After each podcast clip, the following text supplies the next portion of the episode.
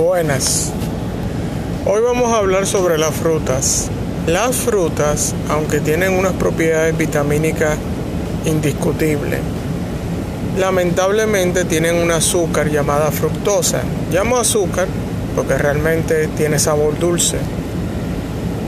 Eh, la fructosa eh, no puede ser procesada usualmente como el azúcar o un carbohidrato refinado. La fructosa debe ser procesada por el hígado para convertirse en glucosa. Pero si los almacenes de, glucógeno en el hígado y en, los músculos están totalmente llenos por nuestra dieta alta en carbohidratos, pues la glucosa lo único que se puede convertir es en triglicéridos y ponerse en el tejido adiposo.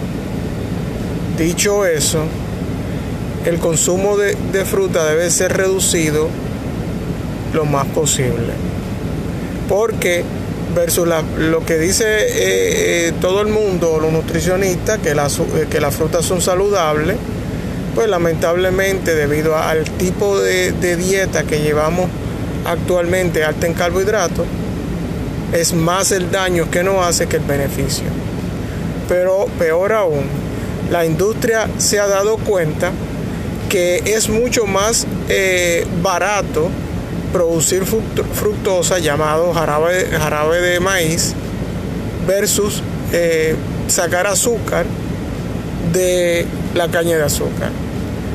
Siendo esto un negocio eh, para la industria, prefieren producir físicamente, sintéticamente, jarabe, jarabe de maíz, que es conocido como fructosa.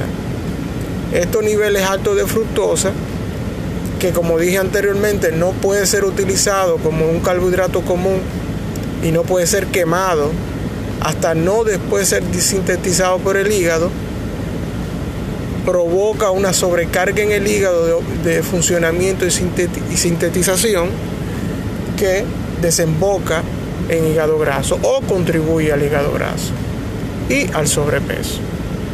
Así que si ves algún alimento que tenga jarabe de palo, jarabe de maíz eh, o fructosa, debes limitarlo o eliminarlo de tu dieta.